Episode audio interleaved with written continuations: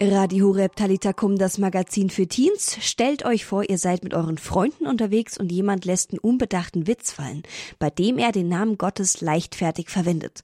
Sowas wie Herrgottsakrament nochmal oder Heiliger Strohsack oder Oh Gott und ja, Jesus, Maria und Josef. Ich glaube, ihr kennt alle diese, diese Ausdrücke. Und in solchen Momenten könnten wir uns fragen, ob wir den Namen Gottes eigentlich in Ehren halten, wie es das zweite Gebot der zehn Gebote gebietet. Die zehn Gebote, das ist das Fundament unseres christlichen Glaubens. Und in einer neuen Reihe über die zehn Gebote haben wir bereits über das erste Gebot der zehn Gebote gesprochen und gehen jetzt in dieser Sendung über zum zweiten Gebot. Das Gebot lautet, du sollst den Namen Gottes nicht verunreinigen. Ich bin Mira und heute sprechen wir darüber, was es bedeutet, den Namen Gottes nicht zu verunehren und wie wir das in unserem Alltag umsetzen können.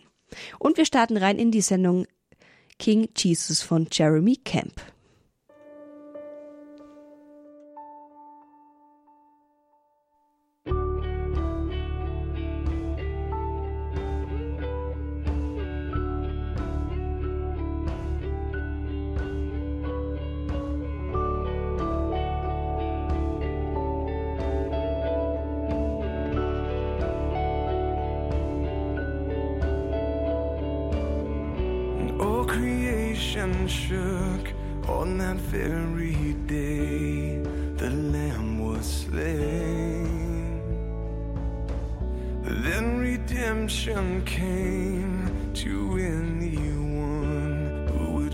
His name.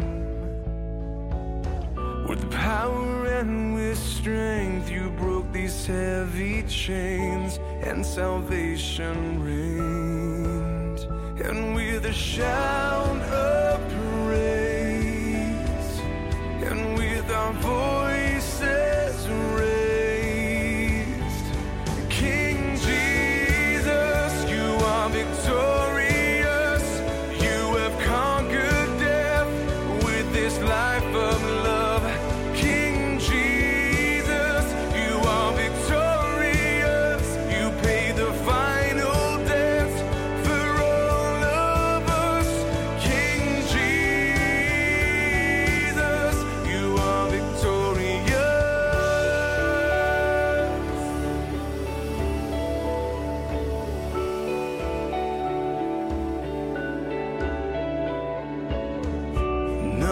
separate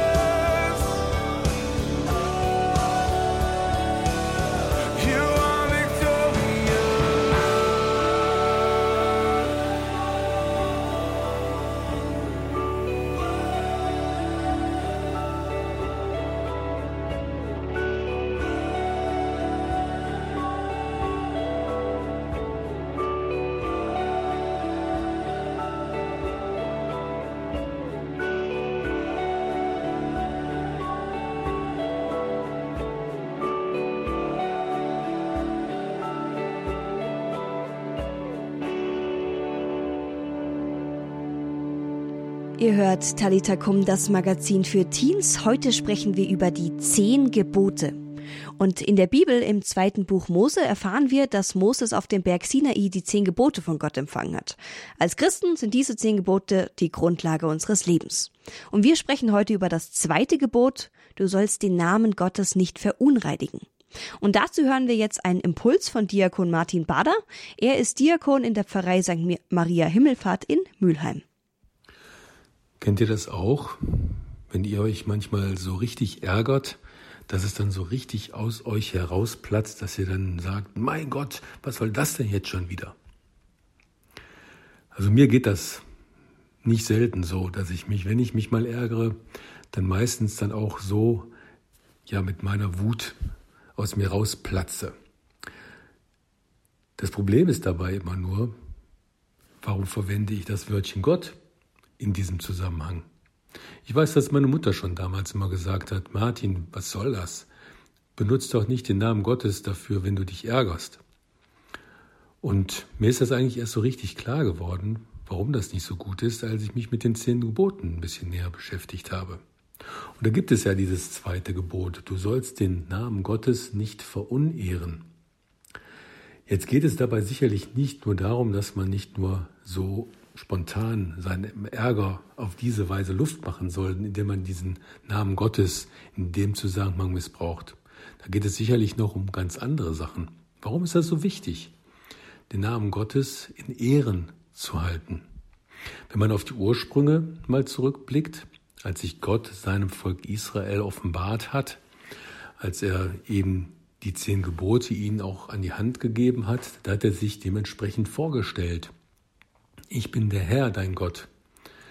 Und dieser Name Herr wird eigentlich im Original als Yahweh übersetzt bzw. geschrieben und soll eigentlich ein Synonym dafür sein, dass man für Gott gar keinen Namen haben soll, weil Gott eben der immer ganz andere, der ganz Erhabene, derjenige ist, der über allem steht, der in allem ist, der überall zu finden ist und der letztlich auch nicht wirklich greifbar zu machen ist. Von dem wir aber sagen, er ist derjenige, der da ist, ein persönlicher Gott, der aber letztlich auch derjenige ist, aus dem heraus alles, was lebt, entstanden ist und vor dem wir natürlich auch die entsprechende Ehrfurcht haben sollen.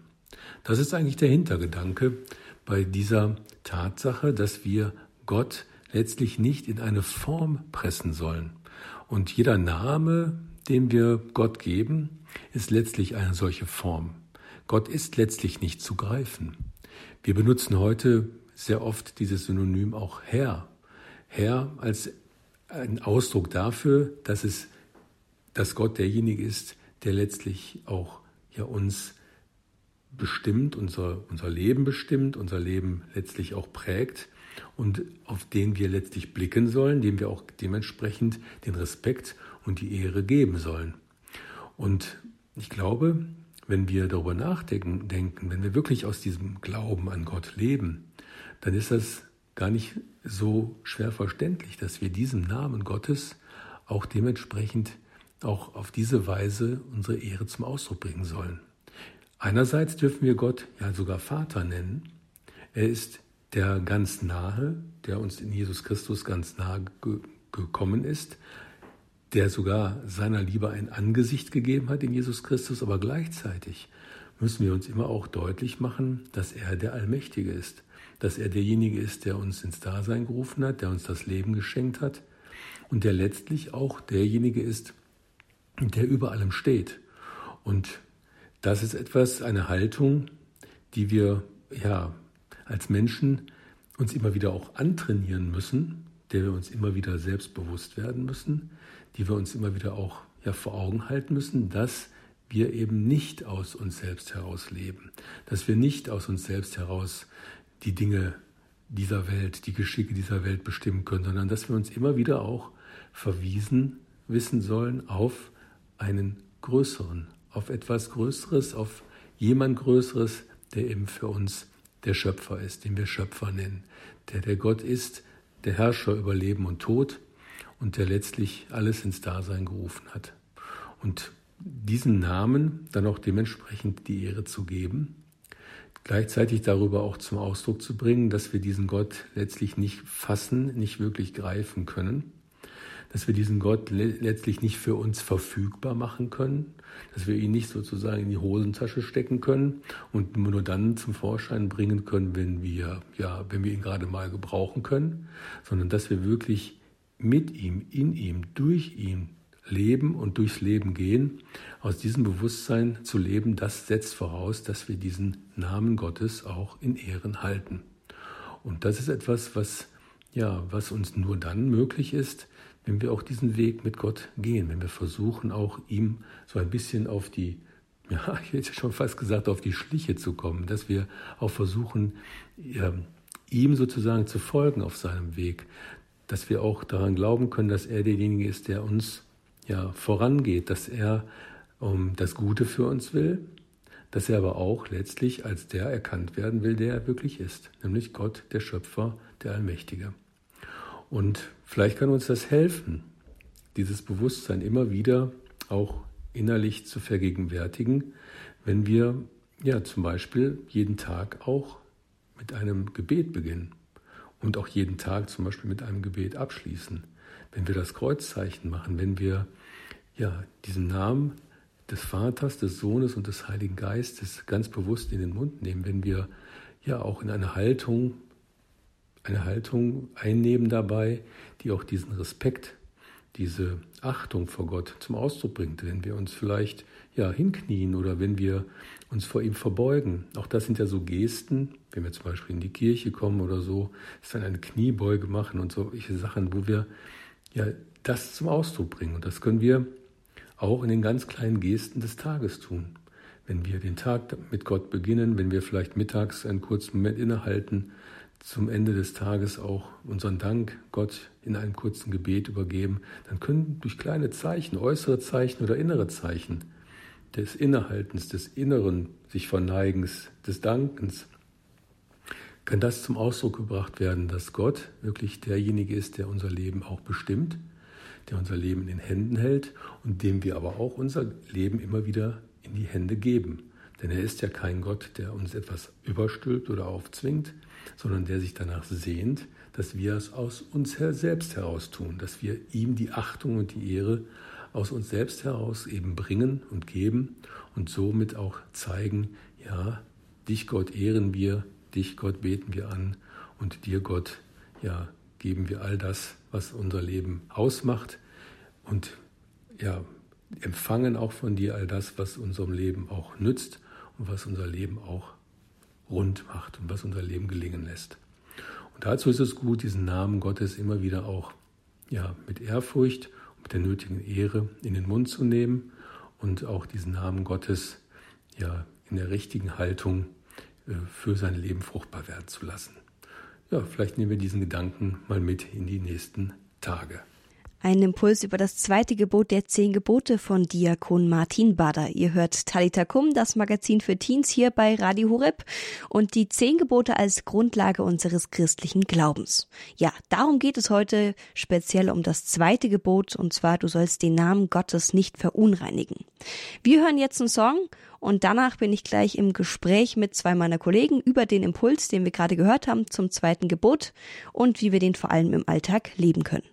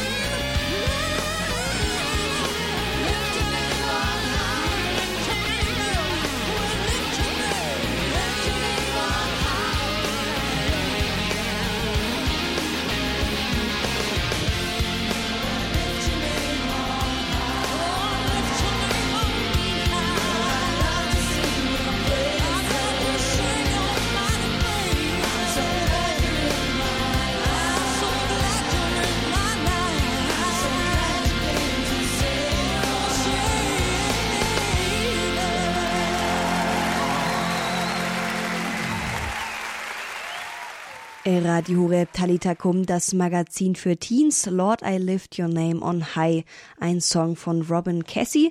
Und wir sprechen heute über das zweite Gebot der zehn Gebote, du sollst den Namen Gottes nicht verunehren. Und bei mir im Studio sind jetzt meine Kollegen Amelie und David, die beiden sind Jahrespraktikanten Praktikanten in der Redaktion bei Radio Horeb und jetzt live hier auf Sendung. Hi ihr zwei. Hi. Hi Mira. Wir haben ja gerade einen Impuls gehört vor der Musik von Diakon Martin Bader über das zweite Gebot der zehn Gebote.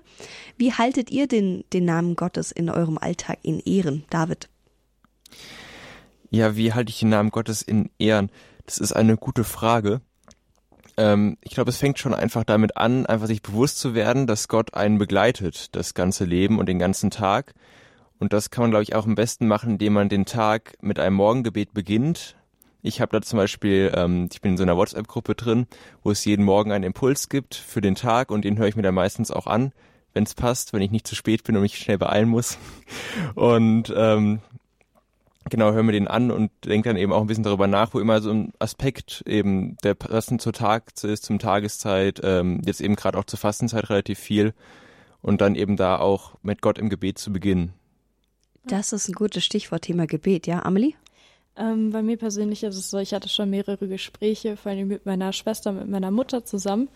Ähm, wir, also vor allem meine Schwester hat mich oft drauf angesprochen, ähm, in meiner, ja, als ich jünger war, ähm, dass wenn ich mich aufgeregt habe, wie der Pfarrer Diakon Martin äh, Bader schon meinte, ähm, dass wenn man sich ärgert, dass man einfach dann den Namen Gottes nimmt wie Oh mein Gott oder Oh Gott oder irgendwie sowas. Und äh, meine Schwester, die hat mich immer darauf angesprochen, sie so, Amelie, hör auf, das zu sagen, das ist nicht gut. Ähm, du weißt gar nicht, was für eine Macht das eigentlich ist. Oder dazu kann man auch sagen, das ist ja, du verunreinigst ja richtig den Namen Gottes, wenn du halt in seinen Namen quasi fluchst. Ähm, und genau das ist es halt. Und sie hat mich halt öfter schon drauf angesprochen, meine Mutter halt auch. Und sie waren beide so, achte mal, achte mal drauf und was es dann ausmacht. So. Auf Genau. das Fluchen kommen wir gleich auch nochmal zurück zu sprechen. Jetzt nochmal, jetzt habe ich gesagt, okay, wie haltet ihr im Alltag den Namen Gottes in Ehren?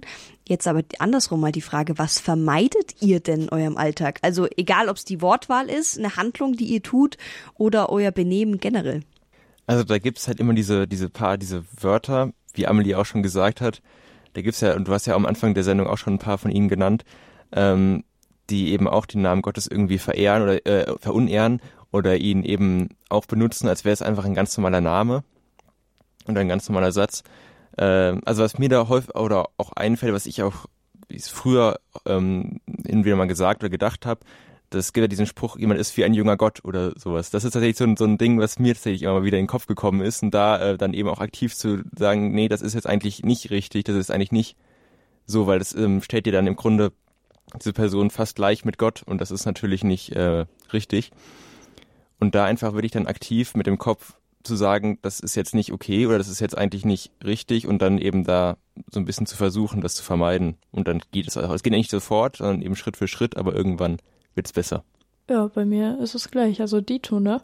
Ähm, ja, also wie ich davor halt meinte, eben, dass man nicht den Namen Gottes nimmt, wenn man sich ärgert oder ähm, was man auch, was ich auch oft mache, wenn zum Beispiel, ähm, wenn man sich verabschiedet oder nein, wenn man sich begrüßt, dann sagt man ja auch Grüß Gott.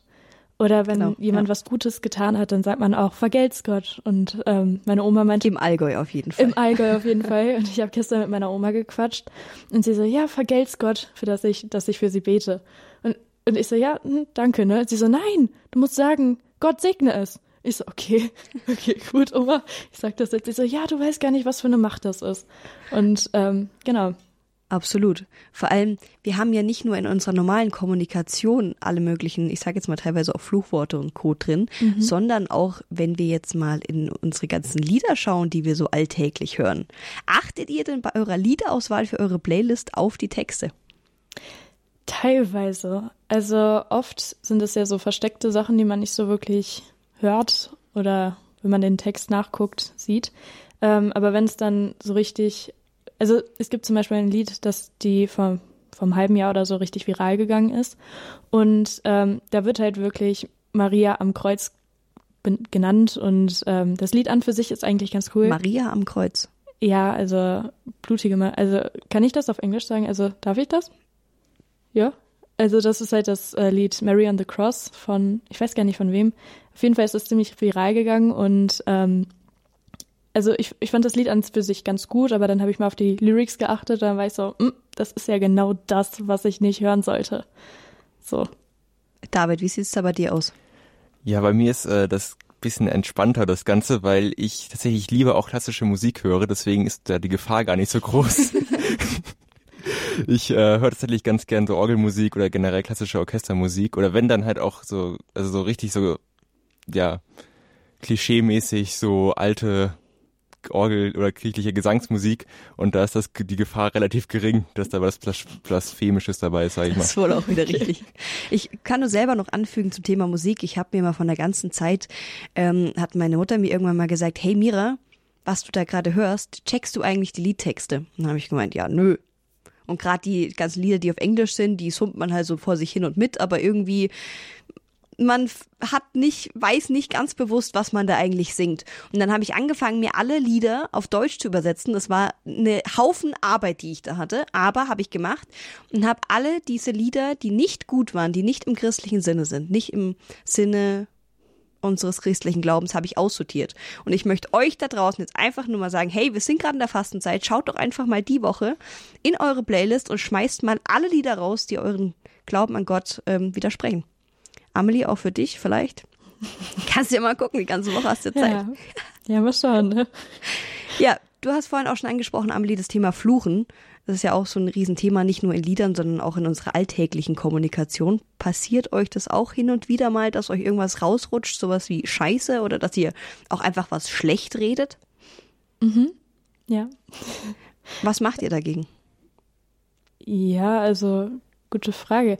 Ähm, meistens, wenn mich irgendwie was ärgert oder so, bevor ich dann irgendwie, ja, irgendwie was Böses sage oder den Namen Gottes irgendwie verunreinige oder so, ähm, gehe ich quasi innerlich wie auch äußerlich vielleicht mal so einen Schritt zurück und denke mir erstmal so, okay, Amelie, beruhig dich erstmal, atme tief durch, dann wird schon wieder. Oder wenn es gar nicht geht und ich immer noch irgendwie komplett aufgewühlt bin von einer Person oder so, dann gehe ich auch ins Gebet. Also, dass ich dann irgendwie abends nochmal in die Anbetung gehe oder so, dass ich mich dort quasi Gott mein Problem darlege und mich so versuche zu beruhigen. Klingt erwachsen. David, wie sieht's bei dir aus? Ja, das wäre tatsächlich auch mein Tipp. Ähm, Im Grunde auch, also natürlich passiert das mir auch, obwohl es natürlich nicht passieren sollte, aber es passiert. Und da wäre auch eben mein Tipp oder mein, mein, mein, ja, meine Taktik, vorher zu überlegen, auch wenn man sich eben, wenn man, wenn man es schafft, vorher nochmal aktiv nochmal kurz äh, zur Ruhe zu kommen und sich überlegen, was man jetzt wirklich gerade davor hat zu sagen und dann es vielleicht gegebenenfalls eben doch nicht zu sagen Und ansonsten eben auch danach nochmal, also wenn man, wenn es einem rausgerutscht ist, nochmal danach auch wirklich aktiv zu sagen, nicht, okay, es ist passiert, das ist egal, sondern nochmal zu gucken, dass es jetzt gerade also wirklich passiert ist und ähm, darüber nachzudenken, wie man es vielleicht nicht mehr tun kann oder dass man eben zumindest mal wirklich wahrgenommen hat, dass es jetzt passiert ist. Genau. Und da eben auch so ein Gespür dafür findet. einfach auch mal wirklich sich selber reflektieren, wenn man spricht, weil wie oft redet man und denkt gar nicht nach und der Mund ist schneller als der Kopf. Also ich denke da einfach mal vorher denken, bevor man spricht. Viele können das auch schon, das ist super. Und ich denke an alle anderen, so wie ähm, ich nehme mich da gar nicht raus. Kann ich nur sagen. Ja, ihr habt eingeschaltet hier bei Radio Horeb, hier Talita Kum, das Magazin für Teens. Wir sprechen heute über das zweite Gebot der zehn Gebote. Die zehn Gebote, das sind ja die Grund, ist ja die Grundlage unseres christlichen Glaubens. Und wir haben heute einen Impuls von Diakon Martin Bader über das zweite Gebot gehört, das da lautet, du sollst den Namen Gottes nicht verunreinigen. Ja, und ein Riesendanke geht raus an meine zwei Kollegen hier, David und Amelie. Und danke fürs Dabeisein. Euch noch einen schönen Abend. Danke gleichfalls. Euch auch.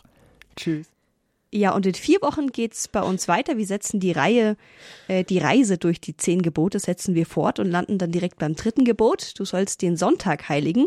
Also seid gespannt, schaltet gerne wieder ein und bis dahin wünsche ich euch eine gesegnete Fastenzeit. Ich bin Mira, schön, dass ihr dabei wart.